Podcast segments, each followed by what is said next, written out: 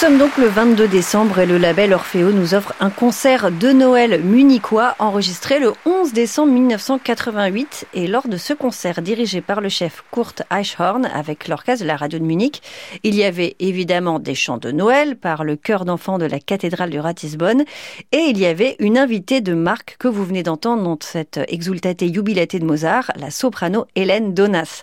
Chanteuse américaine bien connue pour ses interprétations de la musique de Strauss, de Wagner, mais euh, aussi pour celle de Mozart, puisqu'elle a été une grande pamina dans la flûte enchantée.